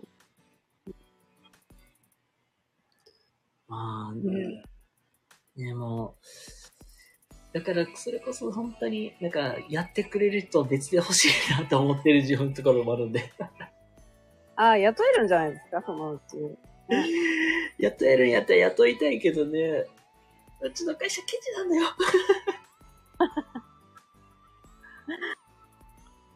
ね、マモさんは本当に今は、スタイフのサムネぐらいなんで作ってるのは。でもどんどん活用してください。ありがとうございます。それこそ、もうね、ホームページもね、絶対ホームページはちゃんと作り直したらいいっすよって 言ったけど、言ったけど、違うよと。違う。意味が違うんだよ、これってあ。というツッコミをね、今年はいろいろしましたけど。なんか、シーリンさんもね、戦ってますね。いや、もう、なんだろう。け結構ね、そういう、なんか、ぼまあ僕はね、もう、マモさんもね、ご存知の通り、教育系です。でも、教育業界の方から僕スタートしてるから、はい。なんとなく、ね教育の業界ってこういう感じなんだなっていうのも、うんうん。まあ、なんか業界の事情もある程度は知ってるつもりではいるけど、はい。まあやっぱりなんか、ううん、キングコングの西野さんとかのそういう本とか読んでいく中で、やっぱりお金を回すのがすっげえ大事だなって、そういうマネタイズの面っていうかいいかな。で、やっぱりすごい大事だなと思って、それこそもう革命のファンファーレの最後の現代のお金と広告の話っていう、うんうんうん。まあそれこそもうお金も大事だし、そもそも広告ってこんなんだよみたいな。うん。まあ、そ仕組みもね。そういう部分であったりとか、すごい、ちゃんと学んでますね。あとは結構僕もかなり尊敬しているのが、森岡剛さんっていうマーケター。はい。まあ、今、もともと USJ のそういう V 字開発もさせて、丸亀製麺に西武遊園地も結構手掛けてて、はいはいすごいですね。確か来年の、まあ、まあ夏やったかな、来年ぐらいに、沖縄に新しいテーマパークを作るって、作るって、まあ、オープン予定なんですよ。えー、すごい。手掛けてるのが、その、実は森岡剛さんで、ほとんどその人が仕掛け人なんだ。こう、僕がもう、しかまあ、あの、もう本当僕が知ってる中で、あ、この人すごいな思ったのがその人なんですよ。えー、面白いですね。でもそういう本とか読んでいく中で、あ、こういうの大事。なんか本当にお金の、お金回りとか、うんうん。まあ、広告の出し方とか、うん。ポジションであったりとか、うんまあけ結構ね、あとそうだ、あと言ったらね、あと結構キーエンスっていう会社さんってある。あ、はい、聞いた名ことあ聞い。たことあると思うんですけど、そう、キーエンスで実際活躍されてたらっしゃった方の話とかも聞く中で、あ、めっちゃ大事だって、もうそれこそもう、まあ、だって、まあ、営業の、なんかそう大事、まあ、営業の大事さとか、うんうん。付加価値の大切さとかめっちゃ学学ばされて、学んでいって、ええなんかこれからもい活かせそうですね。また、そうそうそうそう。ね、コーチングのね、ライセンスとか取ったら、それでガンガンビジネスできそう。ね、角さん、昔沖縄にカジノ作るって話あったなって。あ、えーあったかもしれないですね。なんか大阪は万博するからカジノ作るみたいな話上がってましたけど。ね。なんかもっとバブリーになるといいよね、日本もうね。んだからなんだろうな。結構僕、なんか僕の、これもなんか、この一年すっげえ言って、言ってることとして、はい。結構みんなそういう、なんか、まあ、お金の回り方とか、多分、ツノピーさんの方がぜ僕より絶対ツノピーさんの方が絶対詳しいって、僕は絶対ツノピーさんより知識量としては絶対劣るって僕は思ってるんですけど、うんまあ間違いなく言えるのは、もうそういうお金回りとか、価値の出し方とかって、うん。結構知ってるのと知らないのとってかなり差があるだろうなっていうのはすごく思ってて。まあ、本当そうですね。なんかセンスも問われるなと思ってて、なんか女性、女性ってどちらかというとなんかそういうお金とかっていうより、なんか自分がどう感じるかみたいな、そういうなんか、セルフワークとかセルフラブとか、そっちの精神状態の方にシフトしがちだけど、でも賢くやってる人ってものすごく賢くしてて、うん。で、それこそね、あの、この間も、あの、ゆうきまおみちゃんのお話をしてたけど、うん。タレントですごい可愛い、なんだろう、モデルさんっていうだけじゃなくって、ちゃんと資産も築いてて、うん。ね、運用してたみたいなね、うんそういう堅実な部分もあって、ちゃんとね、お金に賢く生きてる人もたくさんいるんですよね。そう。若い方々の発想力は素晴らしいですよって。で、しかも今、ね、仮想通貨とか FX とか誰でもできるようになってるし、うん。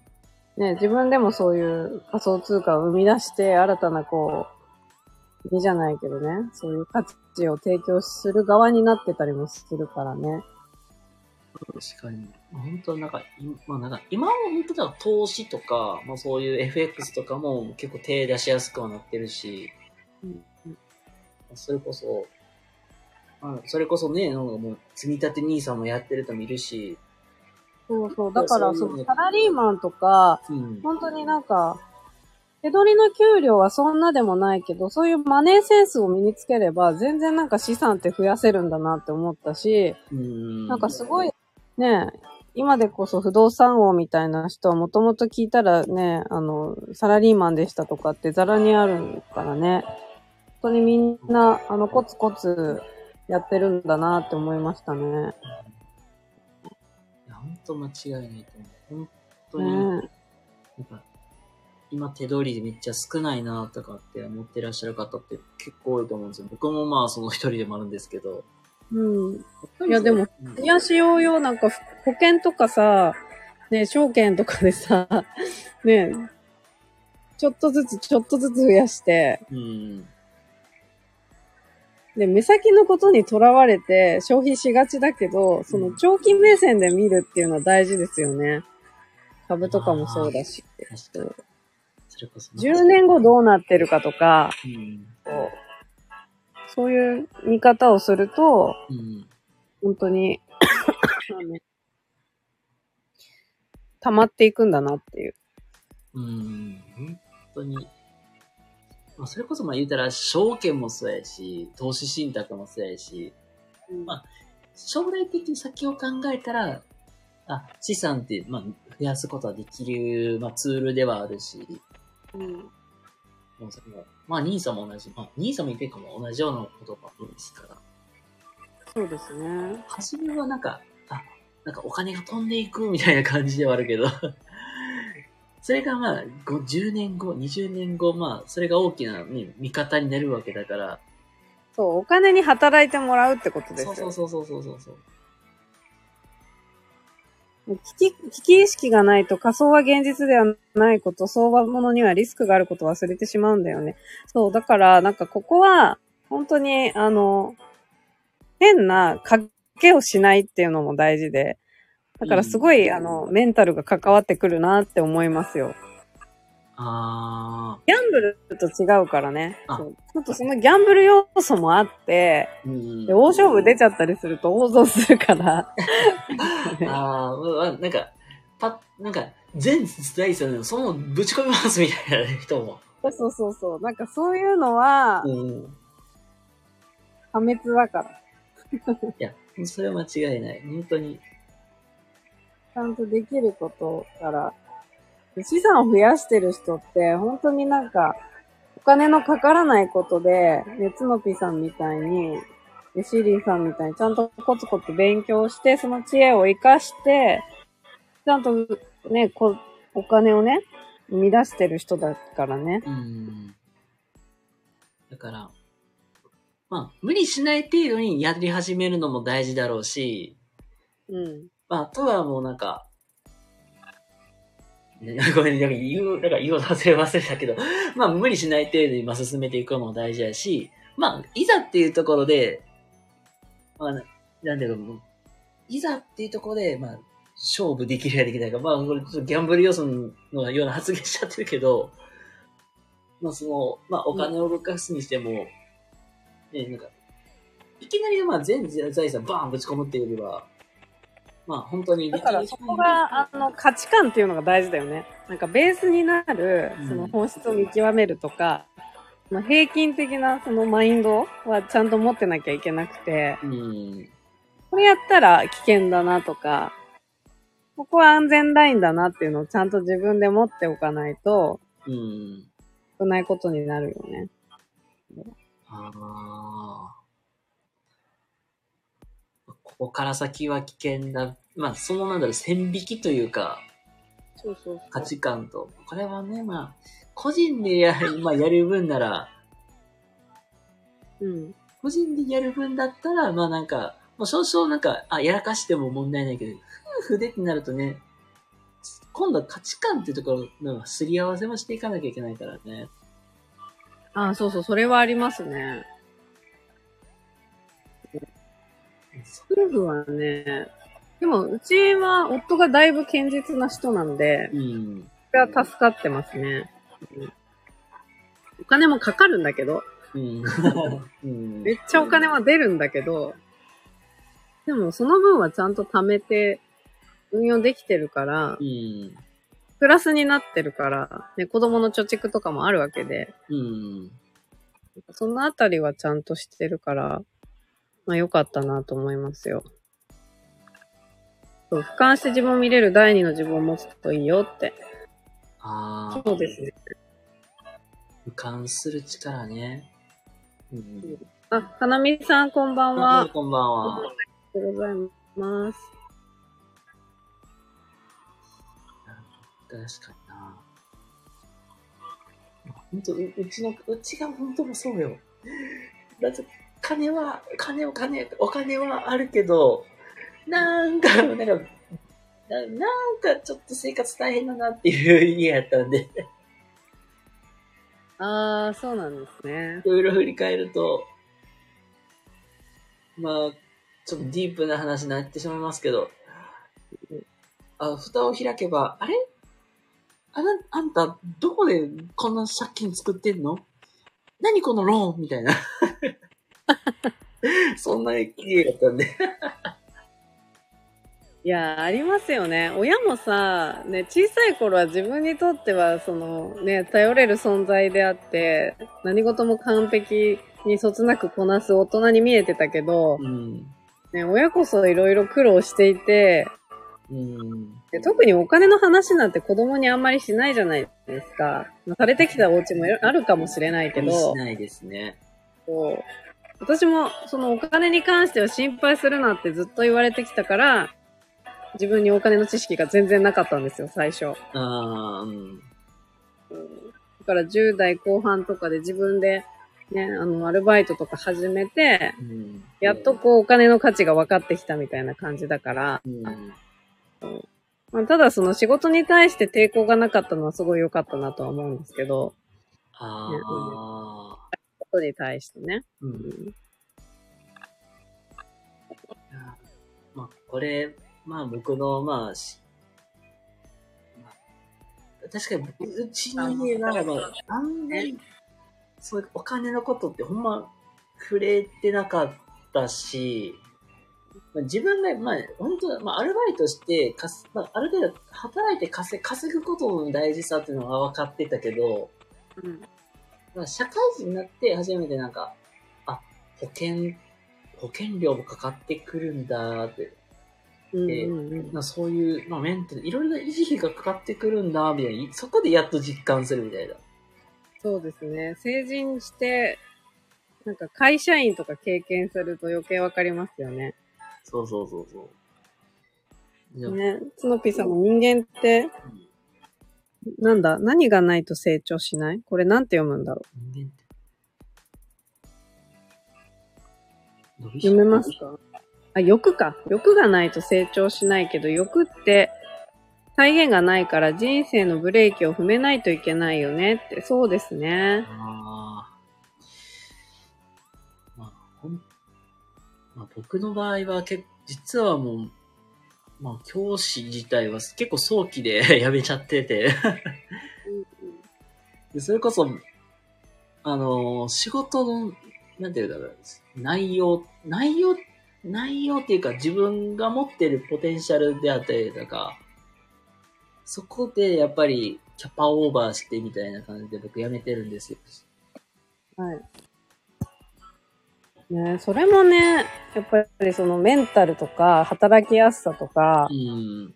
ね、その環境人とかね、うんいろいろな要素が関わってきてますけど、働きやすさ、すごい大事だと思うから、そのあたりのね、改善とか、やっぱり心病んじゃう人も結構いるんですよね。営業とかさ、うん。断れまくって、成績が伸びなくて、自分には才能がないとか思って、鬱になっちゃうとか、うん。結構聞きますからね。うん。まあ確かに。なので、若い人でね、その、ね、精神科でもらったお薬飲みながらなんとか社会人やってますっていう人結構見るから、うん。なんかここは課題なんだろうなと思いますよ。日本全体のね。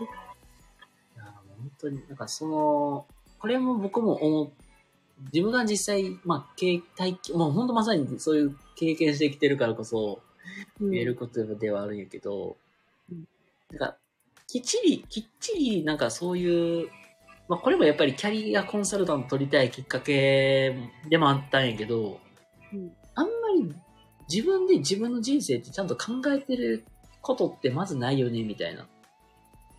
学生の時って、ちょうどなんか、そこから先の人生って軽くしか考えてないから、あ、こういうのやりたいな、みたいな。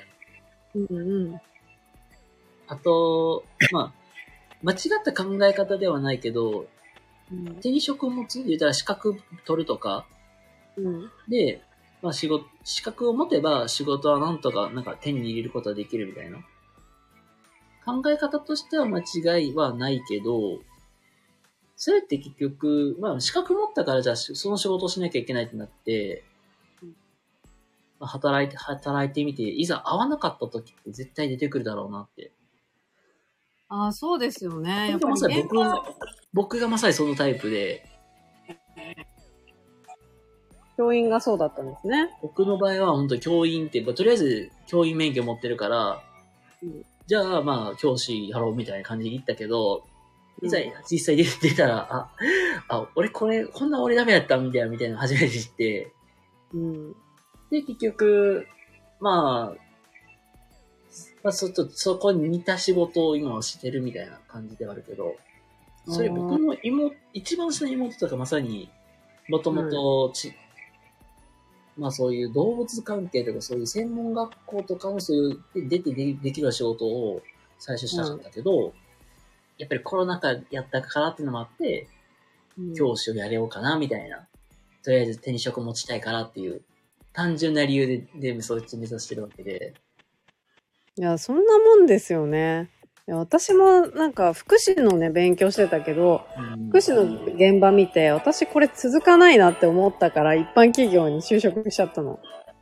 ああ、うん。そこれ、ここの現場って、なんかこう、学んでる段階ではね、その人助けになる、なんかこう、ボランティアとかしてすごい人のためになってやりがいがあるって思ったけど、実際はやっぱりその、お給料低いし、あー、わかる。うん。そう人で足りない、で、その、昼夜逆転しちゃったりとか、夜勤があったりとか、うん結構ハードな仕事で、うん。その、綺麗事だけじゃないなっていうのが分かって、うん。で、こんなことしてたら、なんか自分の人生の楽しみってどこに見出せばいいんだろうとか思って、うんでじゃあ自分の好きなことってなんだろうと思って、そこからこう企業を見始めたんですよね。そこから割とその心のバランスは取れるようにはなったんだけど、うん。うん。まあでも、まあなんだかんだ言ってまた結局その福祉業界には今いるんだけど、うん。でもその、その若い頃の時間を、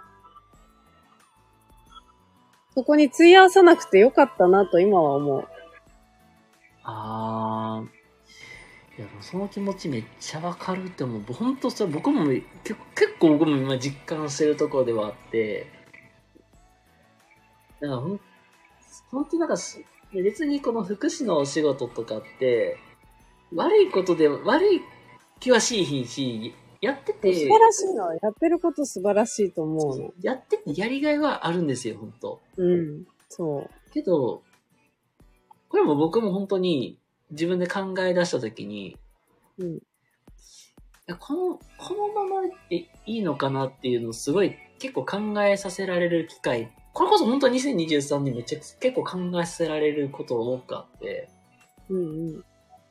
まあ、僕、な僕自身も結局、まあ、フリーラ、まあ、個人事業主であったりとか、まあ、どこか、まあ、法人立てて仕事したいなっていう気持ちはあるんで、うんうん。で、そうなった時に、今、まあ、やっていく中で、じゃあまずは、そういう営業のスキルもないし、うん。まあ、それ、まあ、知知識は、まあ、そういう知識はあっても、そもそも集客できなかったら僕できひんよなってなって、うん。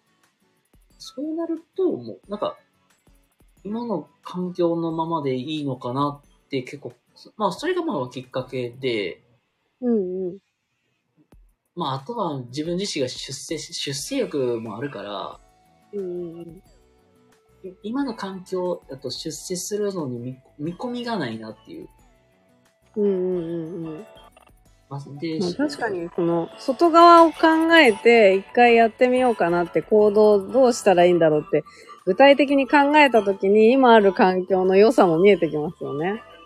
本当に今、今ある環境の良さも、まあ確かにあるけど、うん。まあ、まだもともとまあ自分がやりたい、やりたいと思ったから入ったことであるから、その選択に関しては全然悪いことでもないし、間違いではないのかなと思ってるけど、けどそこからさ先自分がまあ伸びていくのか伸びていかないのかっていう、なんか結局、まあなんか一言でまとめたら、うん。僕これ、僕今の環境のままずっといたら僕はこのまま成成長はないなっていう。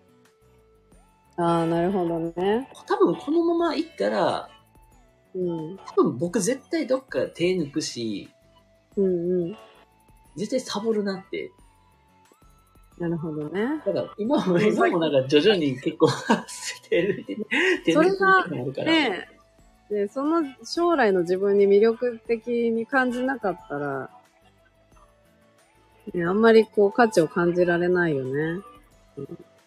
もうなんか結局、まあそう、まあ結局自分絶対なんかもう、ここで成長高止まりして、絶対俺、徐々に僕パフォーマンス下がるなっていうのがあって、うんうんうん。あとはなんか結構周り見ると、あ、みんな、それなりになんか、部下持ったりとか、後輩ができたりって、うんうん。あ、責任あるポジションになってるそう、ね。そうそう。ちょっと責任あるポジション持って、いく、言ったら、そう、後輩を教えていく立場になっているけど、うん自分の場合って結局、僕が一番下っ端やから、結局、え、いいの？え結局、下っ端いい日これ以上下の子が入ってくるっていうことはほとんどないだろうし、うん、なんかこのままなんか、万年平社員みたいな。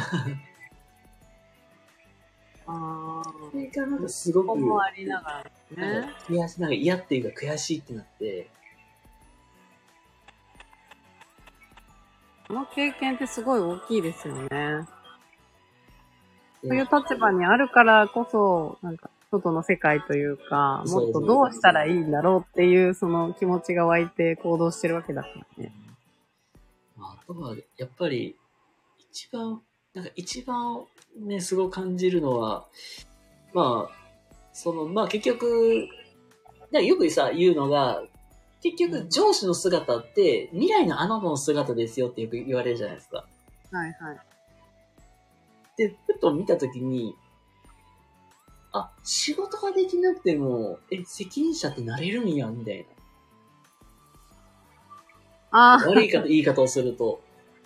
あ、はいはいはい。いや、でも、ざざらにさ、ほうれん草できない上司いるよね。います、います。本当に。で、え、まあ、ある程度自分の仕事さえちょっとこなしときゃいいんや、みたいな。なんか、は、だからもう、なんか自分の、まあ、たまたま全体研修が、まあ、ああって、はいはい。その、会社全体の。うん。で、まあ、ちょっとグループワークでちょろちょろ話すことが、まあ、話す、話し合いする機会があって、で、なんか、なんか、みんななんか、現、なんか、現状の維持みたいな、現状維持というか、うん。なんか最後なんか、こういうの自分を変えていきたいっていう話す場があって、うん。それ言えへんのみたいな。今自分のこういうとこが、なんか、いや、嫌っていうか、こういうとこ課題やからここ変えたいっていう。はいはい。え、それないのみたいな。自分のことが整理できてないんだね。っていう、そういう部分に、そうだよね。すごく、ビジョンを描けてるかどうかね。そうそうそう。なんか、なんかそういう部分ですごい、唖然とする自分、なんか、え？って、ちょっと驚いている自分もいるし、なるほど。なんか近く、なんか一緒にいたそうおっちゃんも、はい。え、めんどくさみたいなこと口に出すぐらいだから、え、え、え、ちょっと待って、ちょっと待って、え、それ、い言言っていい言葉じゃなくないみたいな。だから絶対、なんかそういうのもなんか見て、あ、もうそんなになりたくないなっていうのがあって。うん。まあ、尊敬できる人を、こう、近くに置くというか、そういう人を見習っていく方が断然いいですよね。そうです自分もそこに近づくというかうんね。いやそういう人みたいになりたいなっていうのもあるし、まあ、なんか、今の上司、まあ、会社の人で、まあ、尊敬ができない部分が、せ尊敬できる部分がないってわけではないけど、けどやっぱりなんか、全体的に、あ僕のためにならんな、みたいな。僕、このまま続けててもあんまり、自分にメリットないなっていうのをすごく感じて、で、まあ、まあ、あとはもう、全体的に会社の業績もあんまりよろしくないみたいなところも、うんそもそも、なんか、経営、まあ、そのね、経営者の方とね、まあ、年に一回、そういう面談があるんですけど、はい。で、なんか僕がおなんか思ってたその経営のなんか理論と、その経営者、経営者さん、経営者さんっていうか社社長って言ったらいいか、そういうのを出す経営論との考え方が全然違いすぎて、そうですね。まあ、経営者と同じ、同じ考えっていうのはなかなかないけどね。なんかその人はその人で独立してるから、共感できることはあっても、ね同じになることはないと思うけど、うん、その中でもなんかこう、濃度の捉え方とか、ね、あの、アイデアとか、そういうところを学んでにも取り入れていったらいいんじゃないかなと思いますけどね。振る舞いとかね。うん。その、なんだろう。確かに、アイディアってめっちゃ大事だよなってすごい僕も思う。確かに、アイディア出さないことには価値は生まれないから、まあ、価値、価値生まれないし、そこからまあ言ったら売り上げって派生していかないから、うん。確かにアイディアを出すのはすごい大事だけど、うん。なん、なんていうかな。けど、アイディアを出すだけじゃなくて、なんかその、なんか周りの、例えば競合が何をしてるのかなとか、あ、リサーチ？そうそう、リサーチもないし、リサーチをしていく中で、で、リサーチも大事やし、そもそも、その利用者さんであったり、お客様が何が欲しいのかなみたいな、そういう、まあ、うん逆の調査みたいな。うんその調査と掛け合わせていく中で、その出してきたアイデアがぴったり合うんだったら、それはそれでいいんじゃないみたいな。まあニーズを把握して、そうそうそう。うん。すごく与えられるんですね。そうそうそう。なんか、なんかこのサービス作りとか、そのね、事業を展開していく上ではすごく大事な基本になるんですが。うんそこが、そこ大事だろうなとは思っているけど、なんか違うみたいな。そうね。あ私も考えさせられるななんか私はね、あの、海外リーディングっていう、はいはい。ある意味価値を生み出したけど、うん。なんかその海外リーディングを必要としている人がいるかどうかっていう調査とかは全くしてないわけで、ただ、そう、その業界を見たときに、みんな同じ占いしてるのよ。ああ、確かに。うん。みんな誰でもできるじゃんってうん。言ってて、で、大体そのなんかこう、活躍してる人ってオリジナルの戦術を持ってたりとか、オリジナルの占いをでやってるのよ。うん。で、なんかそういう中では、私はこれでできそうだなっていうところで、海外リーディングを生み出したけど、うん。必ずしもこれが、その、万人受けするっていうわけではない。っていうことはすごくよくわかりました。あそうただ受ける人には受けるし、評価もしてもらえあ。あ、たし。まあそうそうそう。だからコアなファンはいるよっていうね。うん。そういう世界だった。そう。それこそ、ああ、なるほど。実現力ね。その、本当に必要なものはそのアイディアを生かす実現力。ね。まあ確かに。まあ実現していく、まあ実行力というか、そこに移すまでのそういう力なんだろうなっていう。それこそ、あ、そうそうそう。それこそ、これもう一個あったのは思い出して、なんか、僕のためにならんなって思ったのがもう一個が、うん。やっぱり20代とかの若いうちにどんだけバッターボックスに立てるか。はいはいはい。例えば、えー、僕はなんかもともと、なんか阪神とかのそういう野球とかも昔よく見てた、よく見てて、それこそ代打の神様の檜山選手ってはい。わかりますかね、山選うん手。すいません。あまり詳しくないですけど。で、まあ、檜山、まあ、まず言ったまあ最近で言うと、例えば大谷翔平とか一番いいかなと思ったんですけど、うん。大谷翔平とかもやっぱり二刀流として、まあ今はすごい、ピッチャーもバッターも両方やっていて、うん。じゃあ、まあ実際に、まあ、メジャーにね、ね言うたらエンジェルスに入ったとした時だって、うんえ、本当にこの人二刀流でできるのみたいな結構疑問もあったわけじゃないですか。多分め、あのエンジェルス側も。そうですね。かなみさん、海外リーディングはももちゃんの才能だと思います。ありがとうございます。見ていただいて嬉しいです。うんはい、どうぞ。それもやっぱり、その D、まあ言うたら代打として、やっぱりで試合に出た、出て、そこで毎回どんだけ結果出すかってすごく大事かなと思ってて、うんうんまあ、それはやっぱり仕事で入って感じ。で、あれ、その時の最大のパフォーマンスができるようにってことですよね。そうそうそうそう。なので、実際に、もう、そん、その時その時で最大のパフォーマンスして、どこで、そこでいかに結果の残せるかっていうのがすごく大事で、うん。で、まあ、なで、で、僕はなんかそのバッターボックスに立つっていう回数ってめ少ないなっていうのをちょっとなんか、うすうすなんか少し実感してきて、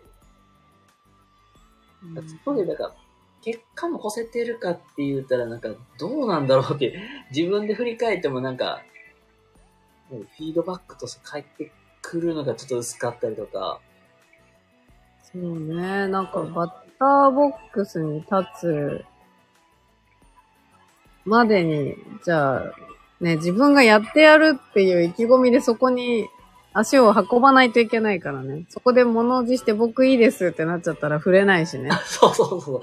まあ、まずそこなん、確かに、まずはそこのバッターボックスに立ちますっていう。まだそこまで道のりももあるし、うんまあ実際は、なんか、そこで結果残せてるか、まあ、ゆ子供に対してやっぱりそういう提供していくっていうのも、もうこれはもう、毎回毎回、まあ、うん。まあ何回も、まあ、立たす、やる機会があったから、まあ、そこでは、うんなんだろう、ある程度は、結果は、結果というか、まあ、いい反応は返ってきてたりすることはあったけど、うん。それに対してなんかそれなりになんか、うん貢献できてたかって言ったらそこも微妙なとこで、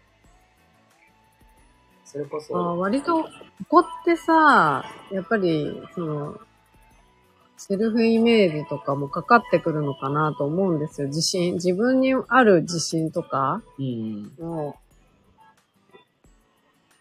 だって、ほんの些細なことでも、いや、俺はやったみたいなこと言える人いるでしょ？まあそれでやったって言うんだ。そのメンタルの強さもある意味武器だなとも思うし、うん。こう言ったもん勝ちだなっていう世界もありますからね。そう。つのぴさん選ばれる理由は信頼感なんだろうね。信頼感は積み重ねるしかないからねって。そうですね。積み重ねですね。本当に。だから、まあ、もともとなんかそういう、メディアに出す用のそういう、ね、チラシであったりとか、広告とか、うん。まあ、その辺に、まあ、そういうこ、その辺に関しても、まあ、結構やってたのもあって、はい。で、まあ、実際結構任せてで、もらう人が、うん、ヒットする文言、フレーズがわかるわけですね。まあ、そうです。まあ、ヒットする文言というとこもあったし、うん、まあ、なんだろう。もともとなんかそれを、そこをやってくれる人がいなかったみたいな。はいはい。だから、まあ自分がまあやるっていうのを引き受けて、まあやってきた感じであって、うんうん。で、まあ実際出したチラシでも、まあ、まあそこまで金額、まあ出すまで金額、金額高くないけど、それでもなんとか、ある程度はけ、よしっていうか、よし、なんとか、売り上げを増やすことはできたみたいな。あ、そこは実績じゃないですか。そこはまあ実績としてあるから、広告で売り上げが上がりましたっていう実績で、ね、具体的な数字で、いくらいくらとかね。そうそうそう。実そこはなんか、よしっていう感じで、まあ自分の実績としては言えるけど、うん。そこからなんだろう、急に外されたかみたいな。なんかいきなりなんか僕が外されるっていうのがあって。ああ。え？ずっとその仕事についてたわけじゃなくてね。ずっとついてたわけじゃなくて、特に何も説明なく急にその仕事を別の人に振られたから、うん。えって、あれ？ちょっと待ってください。説明欲しいですね。あれ？聞かなかったですか？なんでですかって。その時も、なんか、あ、あ、あ次も作るんですね。あ、わかりました。じゃあい、いつでも行きますよ。僕スタンパってたら、あれ、え、えれあれ？ちょっと待って、ちょっと待って。あれ？あれ？え？ってなって。あれ？僕、あれ？僕スタンパってたけど、あれ？結局、それ誰がするの？みたいな。っていうのそれ切ないですね。ああ、俺、なんか僕の仕事奪われた、みたいな。あーおで、で、そのまさに、あ、俺ってまだそこまで信頼得てなかったんか、みたいな。うん、でも、この、なんかその現場だけで判断しなくていいと思うけどね。だって他にも活かせるスキルだと思うしう、ん。その場でなんかこう任せたい。多分ね、シーリンさんのその仕事の出来がどうので変えたとかじゃないと思うな。その理由としては。聞いてる限りではね。ああ、なるほねちょっと次はこの子に任せてみようみたいな、その、ね、上司なのかな、当時の。ど。言うたら、ちょっとまあ、しこの、次この、この人にややらせてみよう、みたいな。うん。あだったのかもしれないですね。や、わかんないけどね。あ。けど、なんか、ちょ、徐々になんか、まあ、時間が経つにつれて、振り返った時に、あ、まあ、多分、僕が今抱えてる仕事のキャパ的に厳しいから、まあ、変えたんかなとか、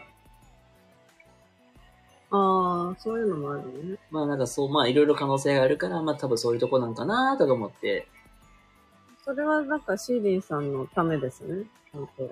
多分僕の、僕のためもあるのかなと思ったりは。スノーピーさん、会社としては人材を作ることも重要だからね。ね、いろんな見方がありますよね。多分、その人の仕事が本当に問題があって、人を変えるとかっていうのってあんまりないと思うんだよね。基本的にはやってください、お任せしますみたいな。その人の能力が最大限に発揮される場であって、でそこで成果を出してもらうっていうのが企業側の、ね、重要なところだと思うので、うん。そう簡単には人を変えたりとかはしないと思うけど、でもそのチャンスがあったら次の人に任せたいとか、なんかいろんな人にチャレンジしてもらってそのアイデアをもらいたいとか、そういう場合だったら、こう、どんどんこう、循環していくよね。で、本当に仕事のやり方ってその場その場ですごい変わるし、ね、あの、その場で出たアイデアでこれでやってみましょうってなったら、そうなるでしょ？あ、そうですね。うん。多分、まあその場その、まあ、じょまあね、人とそれぞれ考え方も違うし、はい。やっぱり、まあ意見は出るだろうけど、うんで、その都度なんかこう、意見を交換し合って、じゃあそれでっていうことがあるから、そんなになんかこう、深く重く受け止めなくてもいいと思う。なんか、あ、その時はその時で、そういう状況だったんだなっていう。その時の適任はこの人だったんだな。あーこれだけだと思うんですよ。確かにな。見方はそれぞれですから、ね、状況が、状況もそうやし、人それぞれ見方、考え方も違うからこそ、うん。ね、どうとも言えないんでね、そのその人に直接聞聞いたわけでもないから。なんか本当によっぽどこう出世争いとかをしてて、こいつにはポジションを譲りたくないんだみたいな、そんな、あの、逆転劇があったりしたらわかんないですけど、そんな殺伐とした感覚はあまり感じなかった。なんかね、多分そういう、なんだな、なんか、結果残さなあかん実績を作る、それが出世につながるみたいな感覚でいるからこそ、だからそれがあるから、そういう感覚があるからこそ、なんかそういう気持ちになったんやろうなっていうのは、ああ、そうね。シーリーさん自身にね、僕のそういうモチベーションというのか、モチベーションね。軸というか、まあそそうの、ね。そこが多分そのやる気は素晴らしいですね。うん。仕事に対する熱量が半端なかったんで。そこなんだろうなって。うん。そうね。って感じてたりしてます。いいですね。仕事っていろんな場面、人がいるからねう。ん。面白いなと思いますよ。はまあ、気づいたらあっという間にもう2時間というね、結構長くなっちゃいましたけども、まあ、いっぱい喋りましたね。いっぱい喋りましたけども、まあ最後に、この2024年をね、迎えるにあたって、はい。えー、なんかね、例えば、まあ、抱負であったり、だからこういうことにチャレンジしてみたいとか、まあなんかそういう意気込みってなんかあったりしますかね？そうですね。ママさんはスタイフを始めて2023年の抱負としては、楽しむことを言ってたんですけどう、ん。2024年は、に2023年本当に目いっぱい楽しんだので、2024年は、育てるああ、うん。をテーマにしようかな。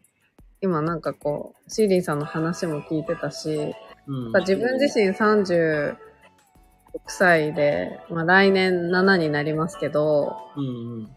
ね、だんだんとこう、ね、30代、自分より年下の人もね、増えてきたし、同世代も頑張ってるけど、なんかこう、これから何か始めたいとか頑張ってる人に対してサポートができたりとか、うん。助ける側に回れるといいななんてことは思いますね。